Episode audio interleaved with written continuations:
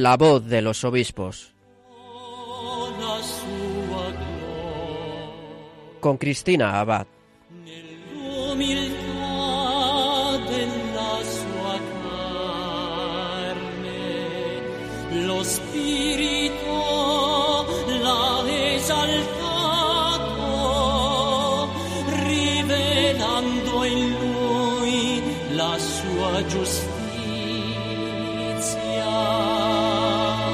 Buenas noches, queridos oyentes de Radio María. Un cordial saludo de Cristina Abad. Todavía celebrando la solemnidad del Corpus Christi, ¿verdad? Comenzamos un nuevo programa de La Voz de los Obispos. Un programa en el que cada 15 días nos acercamos a nuestros pastores para conocer un poco más de sus vidas, de sus enseñanzas y, como no, la experiencia de su ministerio.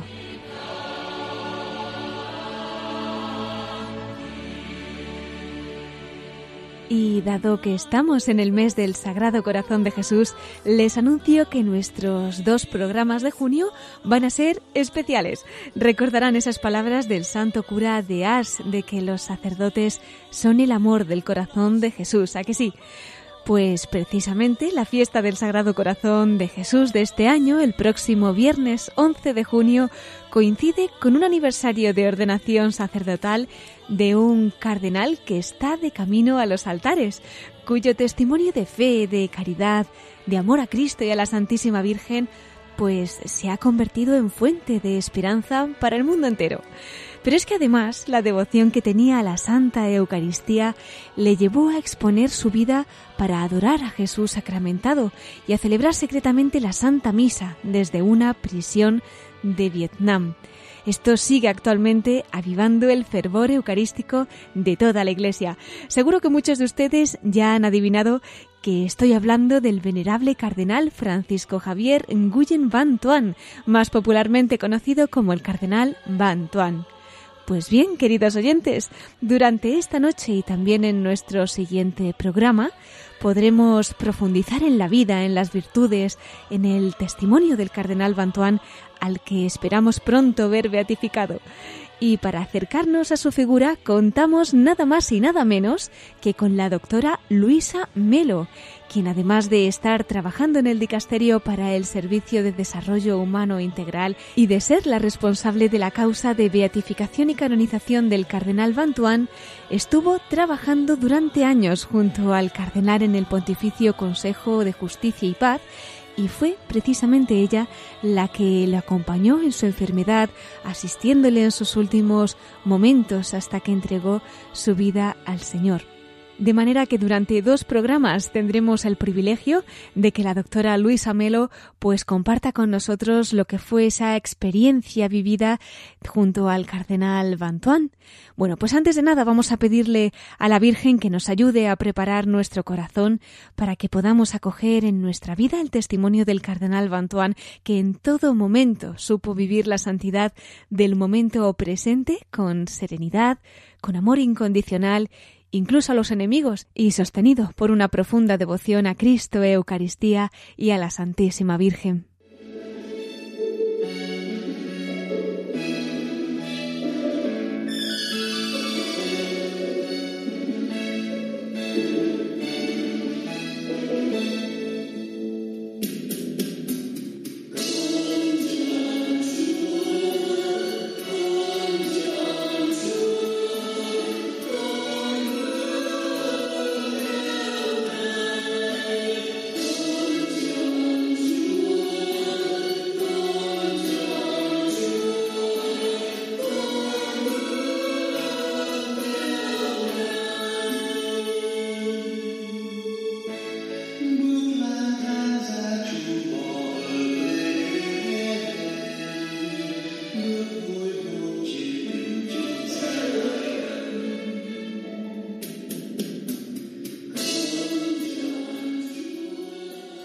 Pues queridos oyentes, como escucharán, la música que está sonando es bien bonita, pero salvo que alguno de ustedes sea de Vietnam o sepa vietnamita, no entenderemos su mensaje, ¿verdad? ¿Saben por qué? Porque resulta que esta no solo es una canción en vietnamita, sino que además está compuesta con textos del propio cardenal Van Tuan, a quien como avanzaba vamos a dedicar nuestros dos programas de junio.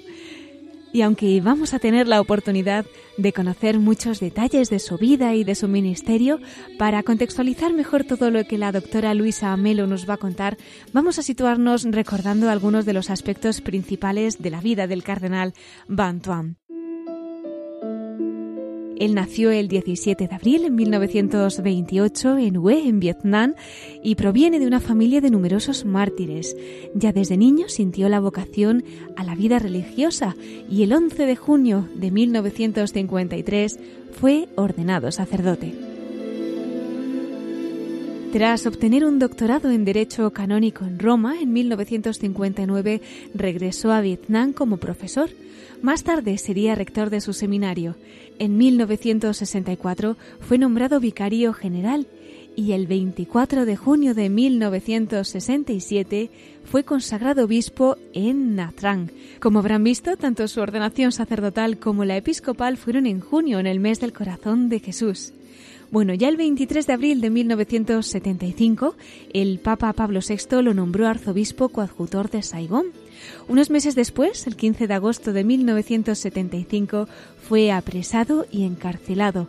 En 1988 ya fue puesto en libertad tras 13 años de prisión, nueve de ellos en total aislamiento.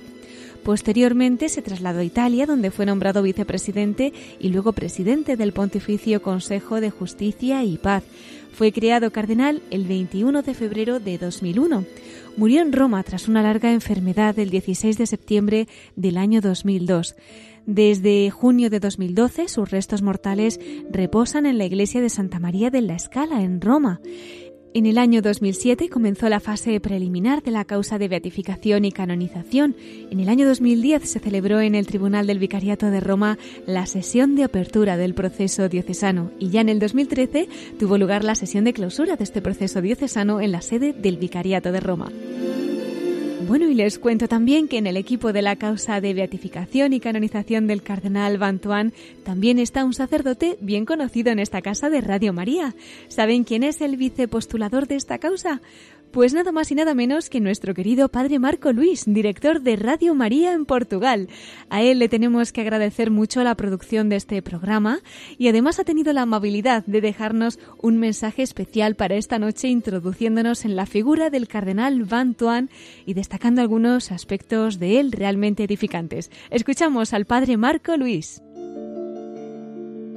La vida de cardenal Van es un gran apelo a ser de Dios, a seguir a Dios eh, en su familia, su vocación, la su espiritualidad mariana también muy sencilla eh, de procurar eh, estar en la presencia de Dios en cada momento,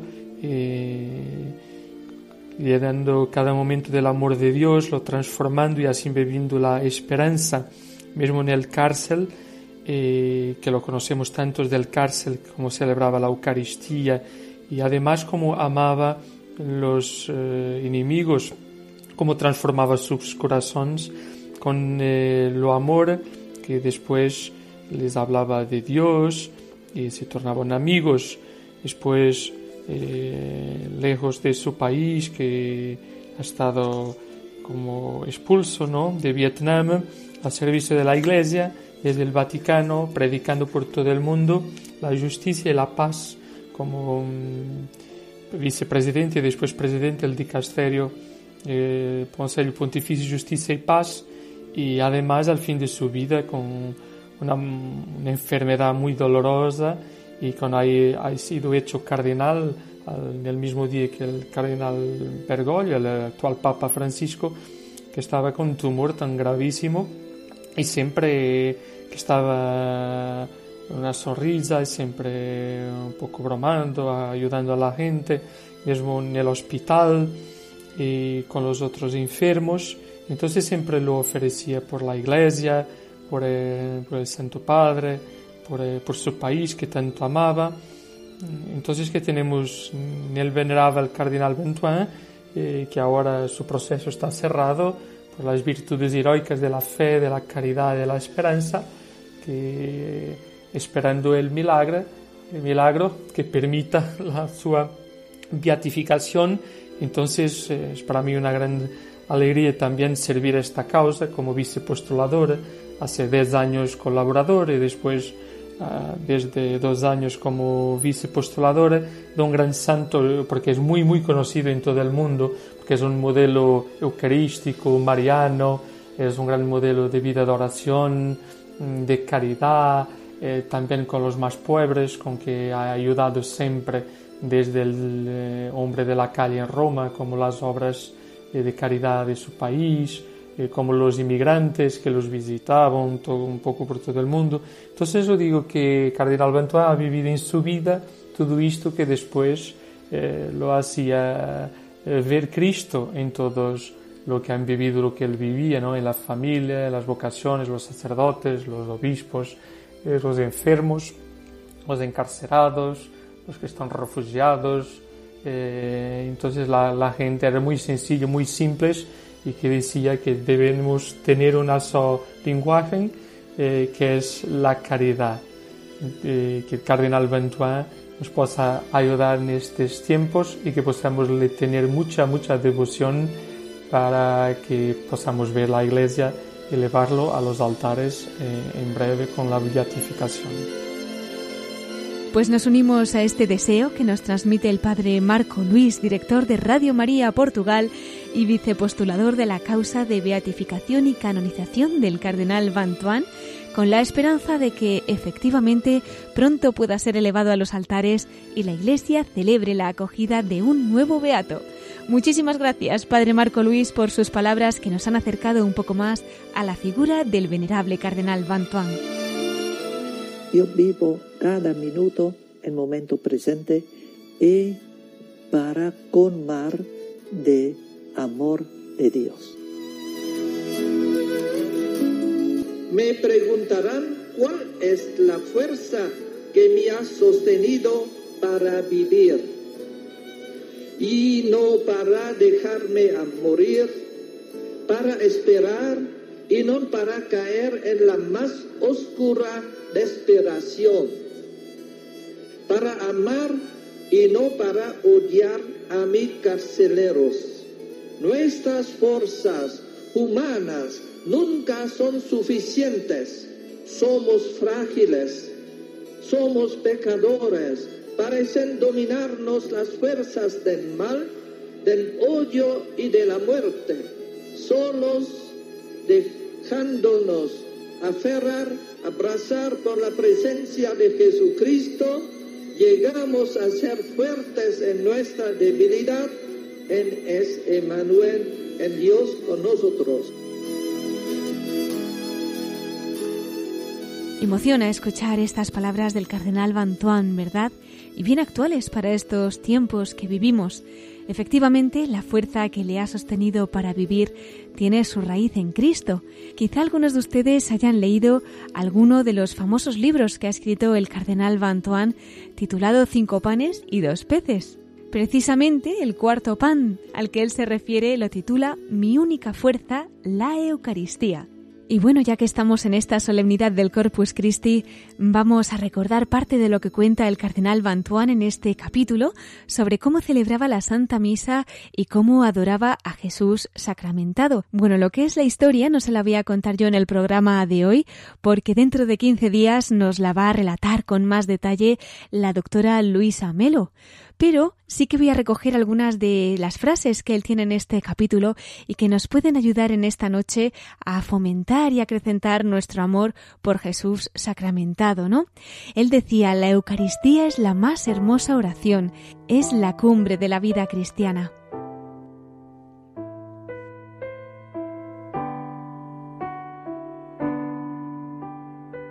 Y el cardenal Bantuán, que se las había ingeniado para poder tener la Santa Eucaristía, a Jesús sacramentado con él todo el día allí en la prisión, decía también en este libro, durante el descanso, mis compañeros católicos y yo aprovechamos para pasar un paquetito para cada uno de los otros cuatro grupos de prisioneros. Todos saben que Jesús está en medio de ellos. Él es el que cura todos los sufrimientos físicos y mentales. Durante la noche, los presos se turnan en adoración Jesús Eucarístico ayuda inmensamente con su presencia silenciosa. Muchos cristianos vuelven al fervor de la fe durante esos días, hasta budistas y otros no cristianos se convierten. La fuerza del amor de Jesús es irresistible. La oscuridad de la cárcel se convierte en luz, la semilla germina bajo tierra durante la tempestad. Y decía también el cardenal Bantuán, ofrezco la misa junto con el Señor. Cuando reparto la comunión, me doy a mí mismo junto al Señor para hacerme alimento para todos. Esto quiere decir que estoy siempre al servicio de los demás. Cada vez que ofrezco la misa, tengo la oportunidad de extender las manos y de clavarme en la cruz de Jesús, de beber con Él el cáliz amargo. Todos los días, al recitar y escuchar las palabras de la consagración, confirmo con todo mi corazón y con toda mi alma un nuevo pacto, un pacto eterno entre Jesús y yo, mediante su sangre mezclada con la mía. Jesús empezó una revolución en la cruz. Vuestra revolución debe empezar en la mesa eucarística y de allí debe seguir adelante. Así podréis renovar la humanidad.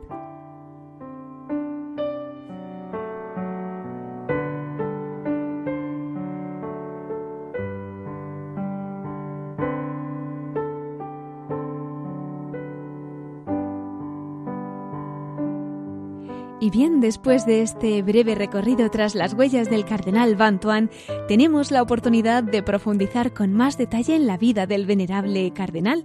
Y lo vamos a hacer como avanzábamos con la persona que más cerca de él estuvo hasta el final de su vida, la doctora Luisa Melo. Les cuento que además hemos tenido la oportunidad de grabar esta entrevista en persona recientemente en Roma, desde donde muy cordialmente la doctora Melo ha abierto sus puertas a Radio María para compartir con nosotros esta experiencia única de los años que ha vivido junto al cardenal Bantuan.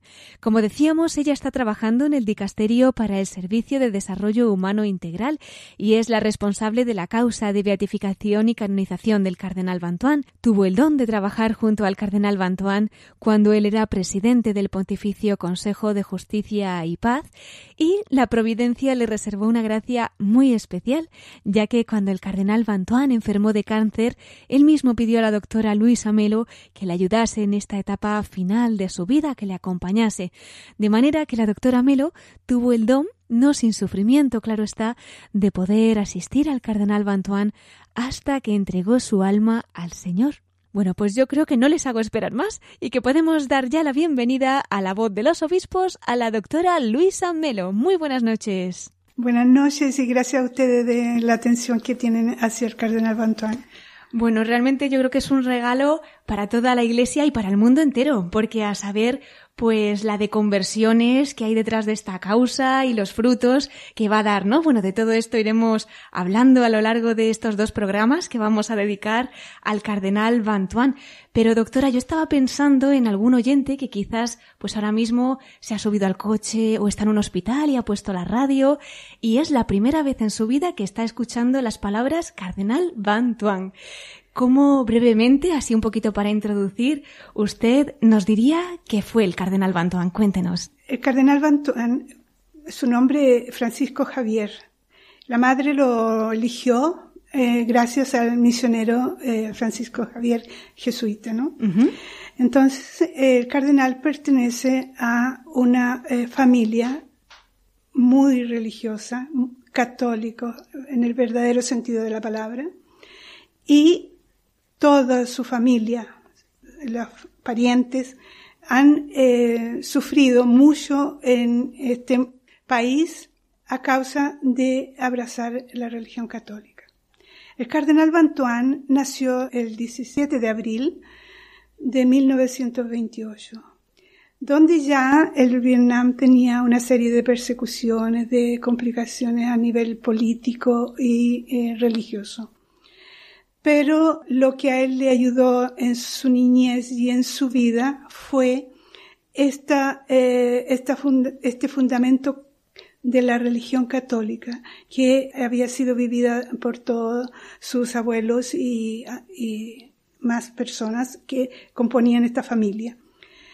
De ahí él, su madre fue la que le inculcó realmente el sentido de la fe, el sentido de la oración, el sentido del perdón y sobre todo de ser alegre en todo momento, en cual que, en que fuera un, en el aspecto positivo que negativo. Y digamos que negativo porque él eh, le tocó sufrir también mucho en su vida. Sufrió por sus parientes y sufrió él mismo en, en su persona. Digamos que el cardenal entró muy joven porque ya tenía una fe bastante robusta y cimentada en Jesús y en la Virgen. Entró al seminario a los 13 años, al seminario menor. Bien jovencito. Muy joven, muy joven, porque él tuvo la fuerza y la valentía de pedirle a sus padres la autorización para entrar. Y los padres no tuvieron la fuerza de decirle no porque lo vieron totalmente convencido de esta petición que él hacía. De ahí entra en seminario y empieza a estudiar, empieza a, hacer sus estudios y comienza eh, a profundizar cada vez más el amor a Jesucristo, el amor a Dios y el amor a la Virgen, porque no se separó nunca de estos tres, digamos, de este núcleo. Eh, su devoción está cimentada en este núcleo. Dios Padre, Jesucristo, la Virgen. Y en cuarto lugar, él tuvo una grande predilección por algunos santos. ¿Mm? ¿Como quiénes, por ejemplo? Como por ejemplo San Francisco Javier, como Maximiliano Colbe, como Santa Teresita, como después eh, también tenía este grande amor a Santa Bernardita, a quien la Virgen eh, María o la Inmaculada se le apareció y esto a él lo, lo, ayudó toda su vida. Digamos que eh, esta vocación se debe también a, dos tíos. Al tío Diem, de una parte, que era un tío que lo, complacía en todo, le conversaba, le explicaba las problemáticas del país, las problemáticas de la iglesia y solía generalmente viajar o salir a hacer excursiones a caballo con, con este sobrino, ¿Ah, sí? porque era muy curioso, el sobrino era muy curioso y lo llenaba y eh, lo invadía prácticamente de preguntas y el tío estaba muy atento a responderle como se debía, incluso en el aspecto político. Y después eh, creo que el tío Tuk eh, como que le martillaba diciéndole que él, este sobrino, eh, iba a ser sacerdote. ¿En serio? sí, sí, sí. Y entonces el tío Diem le decía, déjalo que es una elección que tiene personal, no tienes que insistirle tanto. Y al final el cardenal fue, eh, eh, fue ordenado sacerdote. El, el 11 de, de, de junio de, de 1953. Y de ahí recibió inmediatamente de las responsabilidades, fue como profesor de seminario, y fue un profesor, aunque sí él era muy, muy dócil, muy bueno, humilde, pero era un profesor exigente porque quería que sus estudiantes obtuvieran lo mejor que él deseaba para servir a la iglesia. Y inesperadamente también eh, recibió el nombramiento de vicario eh, en, la diócesis de Hue. De ahí pasó eh, un tiempo eh, se dedicó a, la pastoral, se dedicó a la ayuda de, de, de, los leprosos, que ya había muchos leprosos también en, Vietnam en ese periodo y aún hoy. Y luego, en 1967, fue eh, nombrado obispo, consagrado obispo, el 24 de junio. Él tuvo también la oportunidad en ese tiempo, que ya era un tiempo problemático. En el 1957 viene a Roma y ahí él viene a la Universidad urbaniana a estudiar el derecho canónico. Y su tesis se trata del, de, la, la labor pastoral de los eh, capellanes militares. Y obtuvo el máximo de votos. El cardenal era muy simple, pero muy eh, enérgico con sí mismo para profundizar cualquier temática eh, social, eh, política, eh, no digamos religiosa, porque eso ya se, se entiende. ¿Y qué otra cosa se podría decir? Que um, hay un intervalo. él estuvo ocho años en, en la diócesis de Ñatrán y después eh, el Papa Pablo VI lo nombró eh, arzobispo coadjutor de Saigón, actualmente Ho Chi Minh. Y de ahí se sucedieron varios hechos que, ya mucha gente lo sabe y que, que, se interesa lo puede andar a buscar en internet porque esos detalles son más son detalles históricos y se encuentran en, en muchos artículos en internet pero se debe estar atento que hay algunos detalles que no son eh, verídicos y causan eh, malestar uh -huh. en eh, las autoridades o a la misma iglesia le hacen un daño. Entonces uh -huh. hay que estar muy atentos sobre esto. Y el cardenal después de, de este periodo que estuvo, eh, que tuvo dificultades, en ese periodo se dedicó a la oración, se dedicó a perdonar y a, hacer la caridad con sus compañeros de donde se encontraba. Cuando el cardenal fue nombrado obispo, hay dos cosas que, que son importantes. El lema de su escudo episcopal es Gaudium Spes, es decir, esperanza y alegría. En el anillo, él hizo grabar el interior del anillo, todo pasa y nada queda. Esa eh, lo tomó de Santa Teresa de Ávila. Y ese anillo lo llevó, eh, aunque se tenía el cardenalicio, generalmente llevaba eso, junto con una cruz que él también hizo. Eso es más o menos el cardenal Bantuán en pocas palabras, porque habría mucho que hablar de él. Desde luego, ojalá tuviéramos una secuencia de, de programas sobre el cardenal Bantuán que pudiera, pues, revelarnos, ¿no? Ese misterio, sí. esa caridad y todas esas virtudes de las que yo creo que continuamente podríamos estar aprendiendo. Pero bueno, sí. doctora, tenemos por lo menos la oportunidad de que así a grandes rasgos, pues usted, que ha tenido el regalo, el don de conocerle tan de cerca, nos vaya acercando un poquito a su figura, ¿no? Sí. Con esta, este resumen, ¿no? Que nos ha hecho usted de lo que ha sido un poco, pues, su vida, su ministerio. Vamos a ir deteniéndonos a lo mejor en aspectos, ¿no? Que podamos yeah. destacar. Sí, sí. Nos comentaba, pues, que ya de niño recibió la fe, pero en un contexto que no fue nada fácil, ¿no? Sí, nos dice que su madre, pues, también tuvo un papel importante, su tío provenía además de esa familia de mártires, ¿no? Quizá nos puede destacar pues algún aspecto, ¿no? De lo que fue ese momento, ese periodo en el que el cardenal Bantuán de niño recibía esa fe, pues también en esos momentos de persecución que parece que tiene todavía más valor, ¿no? Familia de mártires, cómo persevera en esos momentos. Yo creo que esta fe eh, la podemos paragonar o confrontar con el nombre del cardenal. El hecho de llamarse Tuan. ¿Mm? Tuan en vietnamita si nosotros lo traducimos, lo podemos traducir estar en armonía con la voluntad de Dios. Ese es el significado de, del, del, del, nombre del cardenal.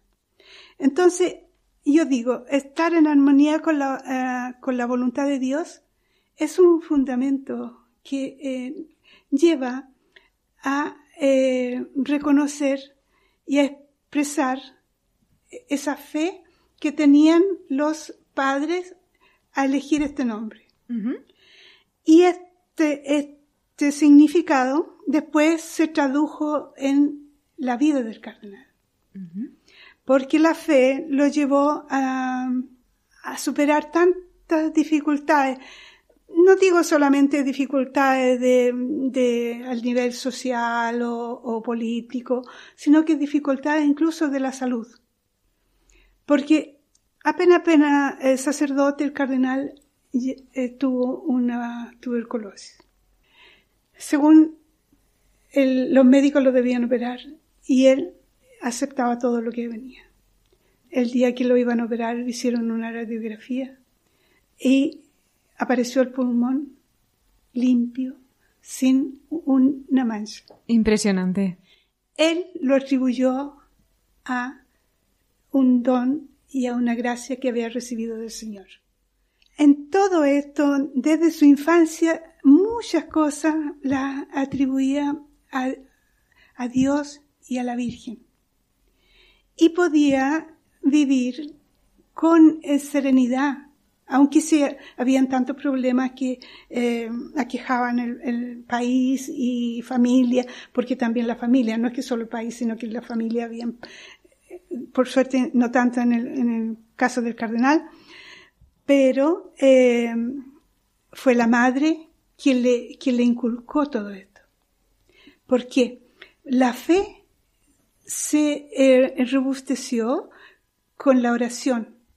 La mamá todos los días eh, rezaban el rosario juntos, le explicaba eh, pasajes de la Biblia. La abuela del cardenal rezaba un rosario más después que terminaba la oración y el cardenal le preguntaba por qué reza un rosario más. Y ella le decía, para que existan buenos sacerdotes. Este rosario es por los sacerdotes. Y yo creo que esta es la cosa más importante de la fe del cardenal, el haber crecido en este ambiente de, oración, en este ambiente de, de perdón y también en un estado de sufrimiento, porque no solamente la familia del cardenal, sino que eran muchos vietnamitas que sufrían. Y, y cuando eh, uno tiene eh, la fe profunda, se hacen más soportables los problemas. Y más con esa oración que tendría detrás, ¿no? Ese rosario de su abuelita, la oración de su madre, el fruto, el testimonio de tantos mártires, realmente eh, impresiona, ¿no? Que ya desde pequeñito, ¿no? Nos decía, pues pudiera atribuir a Dios esas gracias que, que estaba recibiendo. Ingresó al seminario menor con 13 años, nos ha comentado, ¿no? O sea que ya desde niño él tenía esa, esa llamada a ser sacerdote. Sí, cuando entró al seminario le podría agregar que eh, él pedía de servir eh, en la misa, pero cuando tocaba la misa del seminario en la capilla de la Virgen. ¿Ah, sí? Sí, sí, sí. Él tenía ya predilección por la Virgen María. Ah, sí, sí. porque la mamá, la mamá, estas cosas son cosas que quedan en toda la vida, ¿no? Cuando de, pequeño se hacen, después quedan toda la vida. Hmm, realmente. Y todo ello, doctora Luisa, en un ambiente eh, pues que no era fácil, ¿no? Nos decía un poquito el contexto que vivía Vietnam en esos momentos.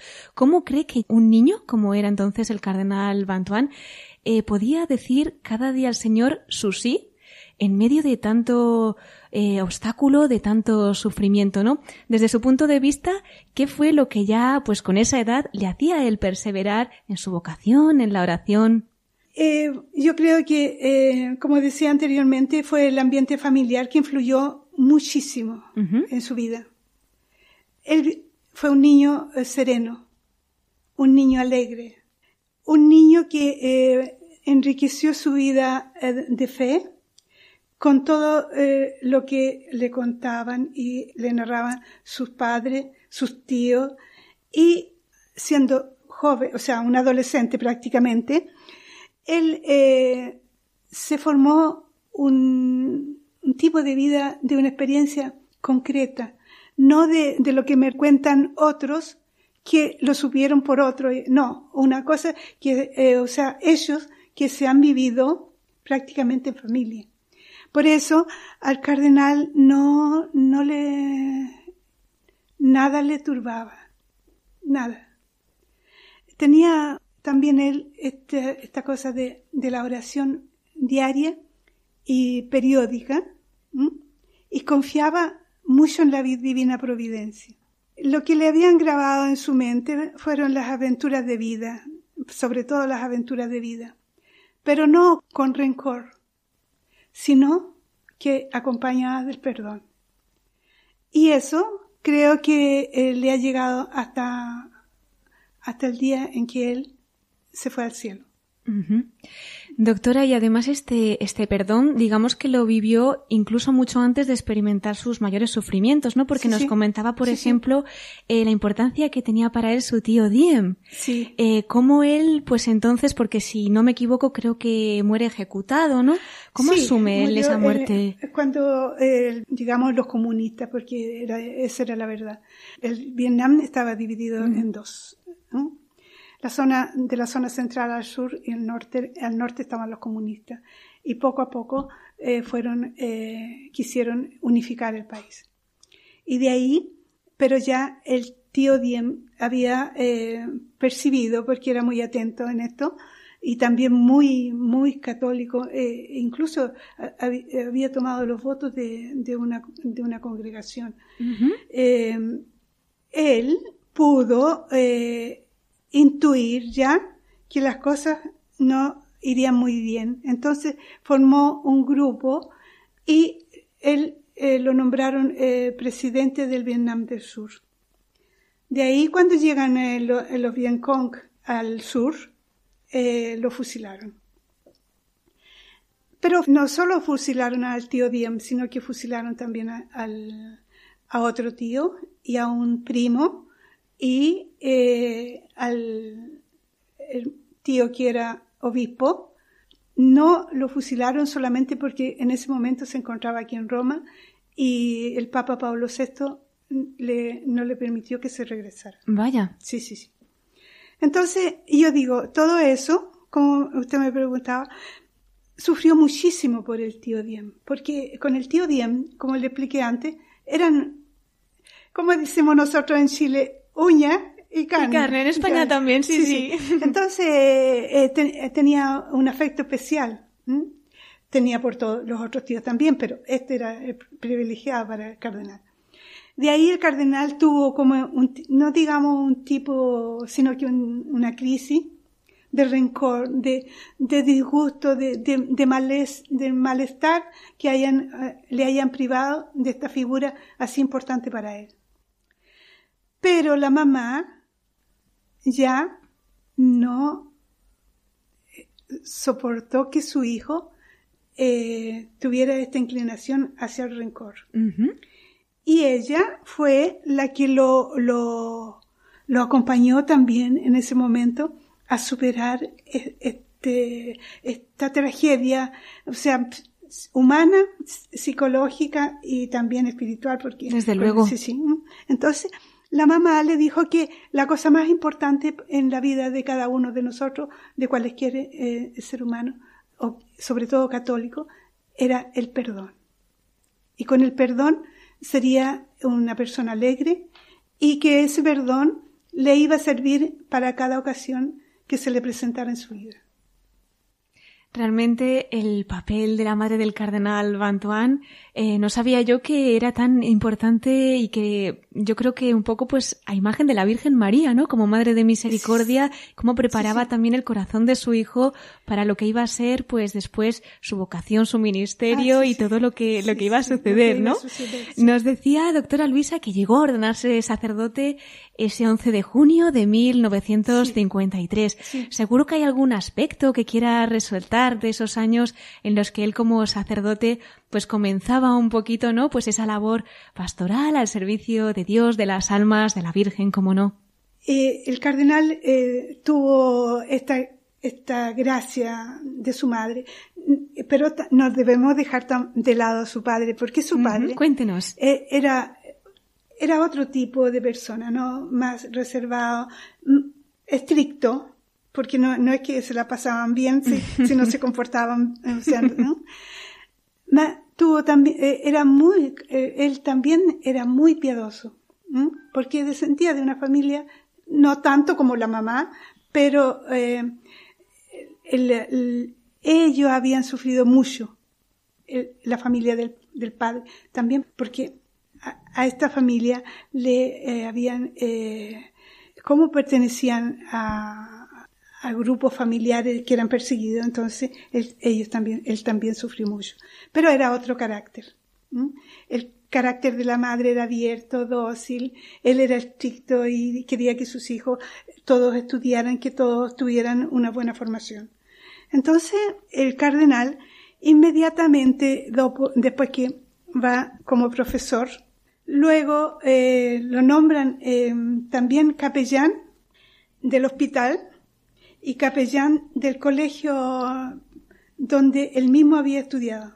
Después, él, eh, como sacerdote, visitaba a la familia, eh, consolaba o, a veces daba consejo, a veces eh, reprochaba también, porque era como padre, buen padre, claro. Él quería lo mejor. Tenía una bicicleta y giraba por el suburbio de Well, eh, visitando a la familia, llamando la atención, o sea, no la atención del reemprovero, sino que de, atraer eh, para que se acercaran a Dios y todo. Eh, doctora, y más tarde le enviarían a Roma, luego desde allí pues también haría viajes, ¿no? Por otros países europeos, conocería personas muy importantes, muy de María, por lo que he leído, especialmente marianas, entre ellas pues el fundador de la Legión de María en Dublín, el cardenal Suenens en Bruselas. en esos santuarios europeos en particular nos ha comentado antes también la importancia del santuario de Lourdes, ¿no? Creo que ah, allí ahí recibe una gracia especial, ¿no? Él recibió esta gracia. Eh, mire, el cardenal tenía 40 años, casi. Cuando, eh, cuando él fue a, Lourdes, estaba aquí en Roma. Entonces, en una de las vacaciones, fue a visitar la gruta de Lourdes. Y eh, fue a la gruta a rezar y meditaba sobre las palabras que, o sea, las expresiones que la Virgen le había dicho a Bernardito. Entonces, que no le prometía esto ni lo otro, sino que eh, habría tenido, por ejemplo, no alegría ni, ni, ni, grandes éxitos y todo, digámoslo así con unas palabras comprensibles, sino que habría tenido eh, pruebas y persecuciones. Pero él decía que cómo es posible que mm, podrían ser esas palabras también para él. Más, estas expresiones de la Virgen le quedaron por largo tiempo en su mente. Y decía, ¿cómo puede ser? A mí me tocará esto, no me tocará esto, no creo que sea para mí. Esto es para Bernardito. Entonces, eh, pasó el tiempo, en repetida ocasión, fue allá a, Lourdes. Y, volvía con la misma idea. Después de todas estas visitas fue a Canadá, a Estados Unidos. Y cuando vuelve a, UE, entonces él empieza su responsabilidad y todo, pero de vez en cuando le saltaba a la mente esta expresión.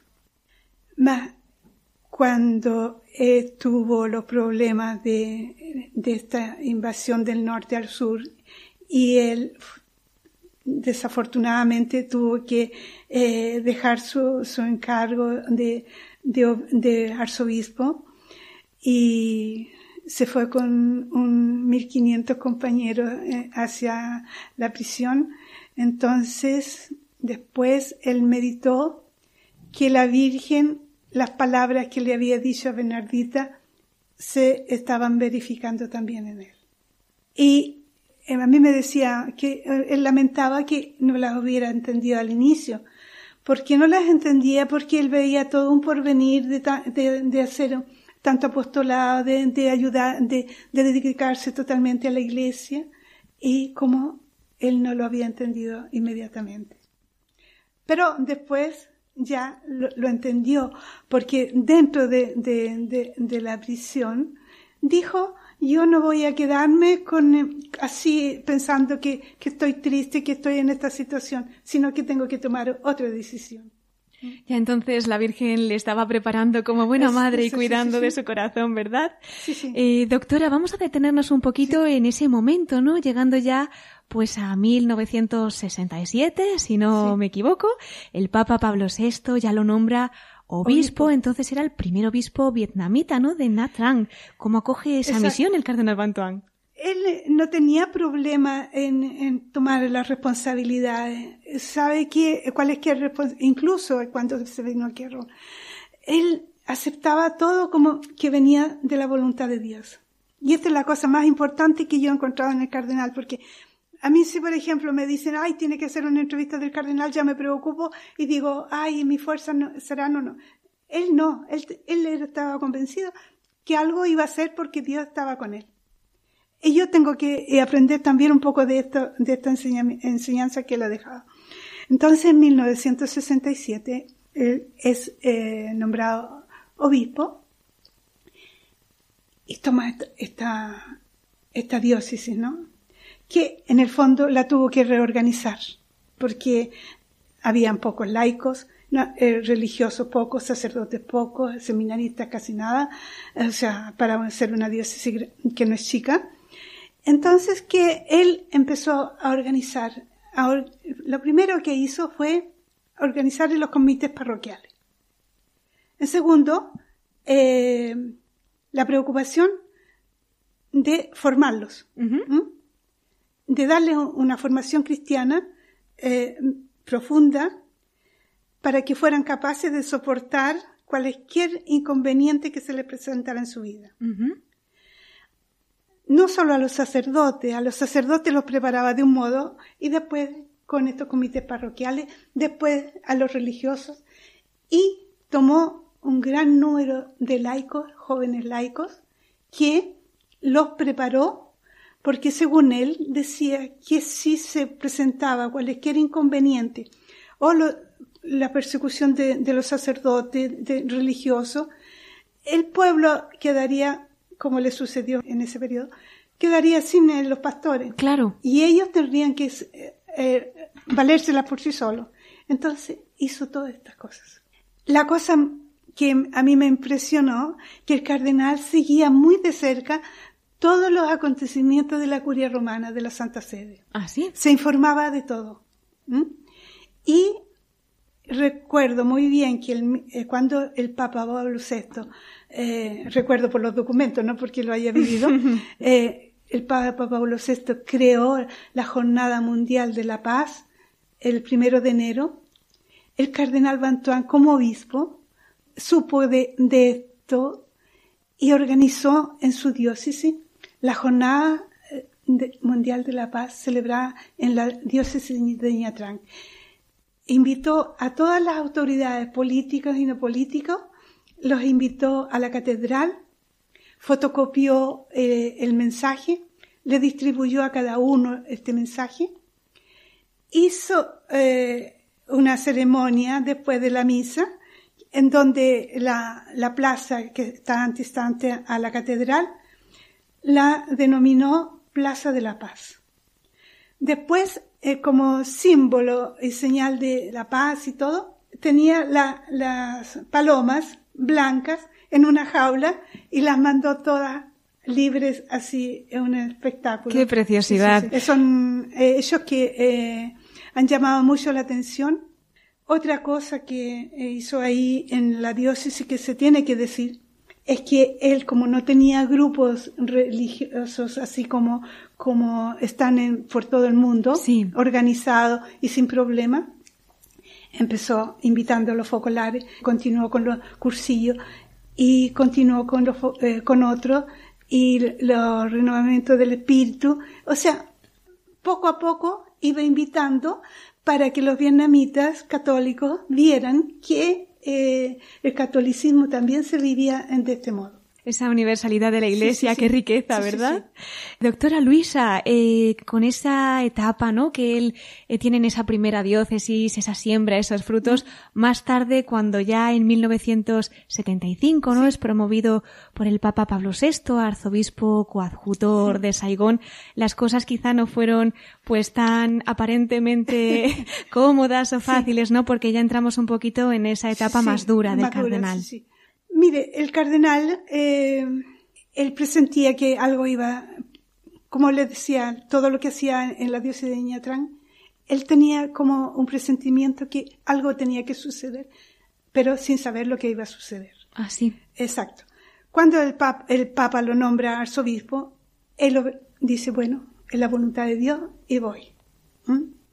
Pero no, no se dio lo que él pensaba que tenía que hacer, sino que fue al contrario, que eh, los franceses dejaron el Vietnam, entró a Estados Unidos y pensando que iban a iba a ser mejor, fue peor, porque eh, las autoridades de ese momento, que eran comunistas, eh, pensaban que era un complot entre el, Vaticano y, el gobierno del sur.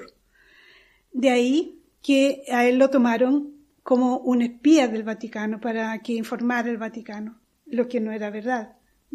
Y lo citan el día, eh, un día 15 de, de agosto de 1900 al Palacio del Gobierno, que yo tuve la, la suerte de conocer y visitarlo todo, y con una guía. Están todavía los helicópteros en este grande parque y están todos los salones donde se mm. reúnen todos. Es, es, muy interesante conocer eso. Lo citaron y ¿por qué lo citaron? Porque también en, Saigón y en otras partes la, iglesia estaba dividida de una parte estaban a favor de, los comunistas, de la otra parte estaban a, favor de los demócratas, que era del sur. Y, o sea, el grupo que era los patrióticos, que le llamaban ellos, eran contrarios al cardenal. En, este, en este caso no, no, querían que el cardenal fuera arzobispo ahí. Fueron, ellos antes le avisaron que mejor renunciara porque si no iba a tener malas consecuencias. Y el cardenal no renunció porque para él la voz de Pedro era la voz de Dios.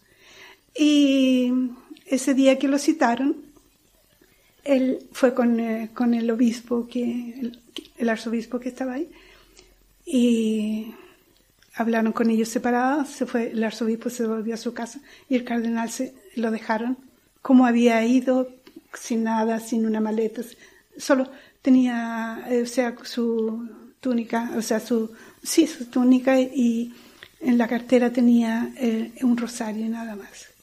Y así se quedó. Madre mía, estamos ahora mismo con, con, los pelos de punta, doctora, ¿verdad?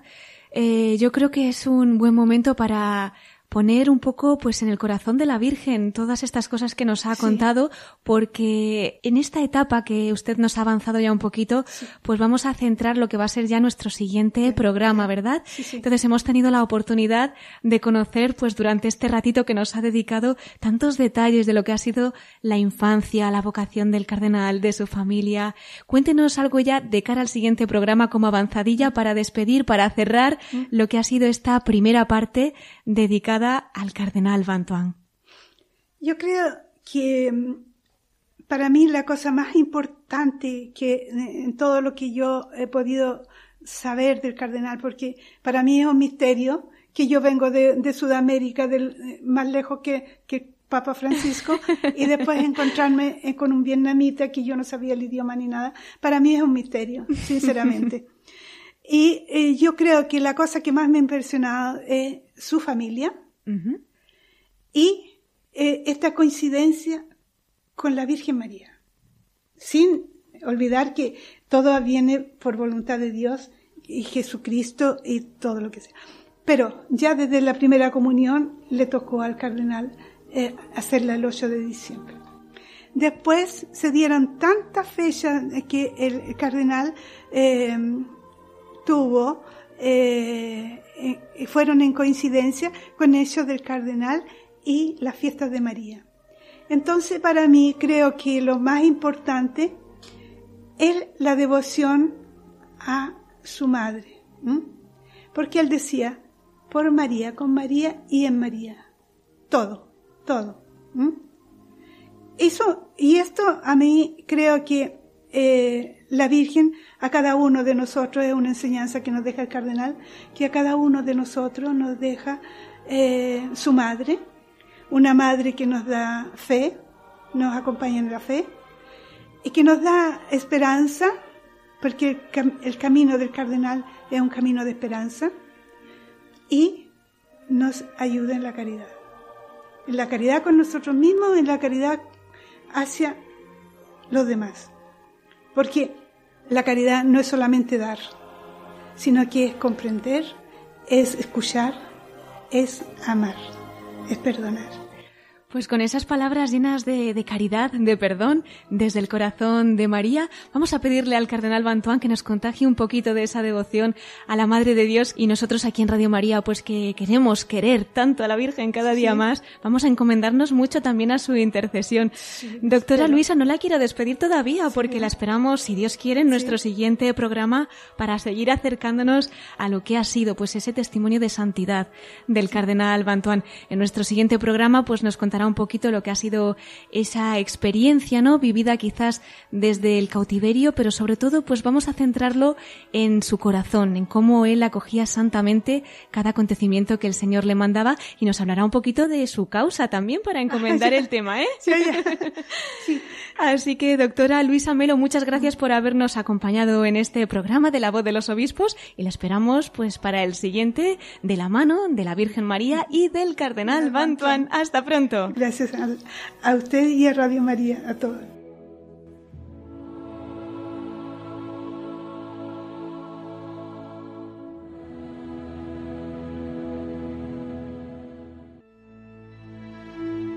Pues así concluimos este programa especial dedicado al venerable Cardenal Bantuán, a quien también dedicaremos nuestro siguiente programa.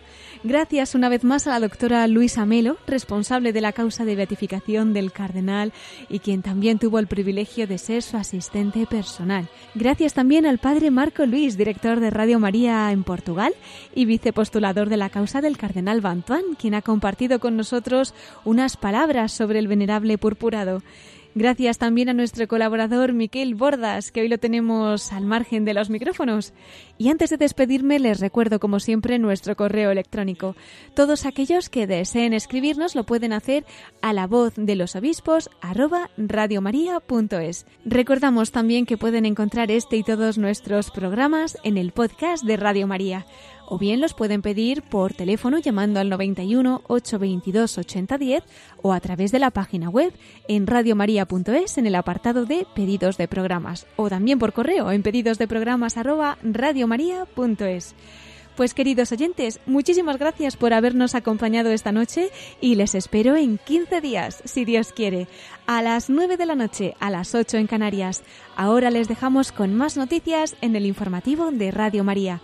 Se despide Cristina Abad deseándoles una bendecida noche en esta solemnidad del Corpus Christi. En los corazones de Jesús, María y José nos unimos hasta dentro de dos semanas en la voz de los obispos.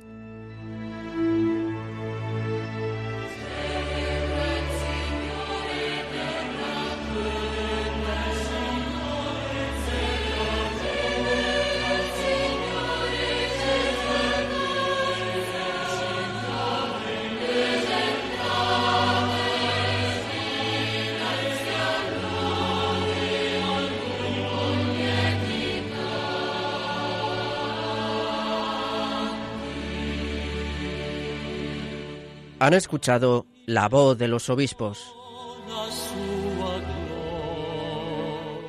Con Cristina Abad.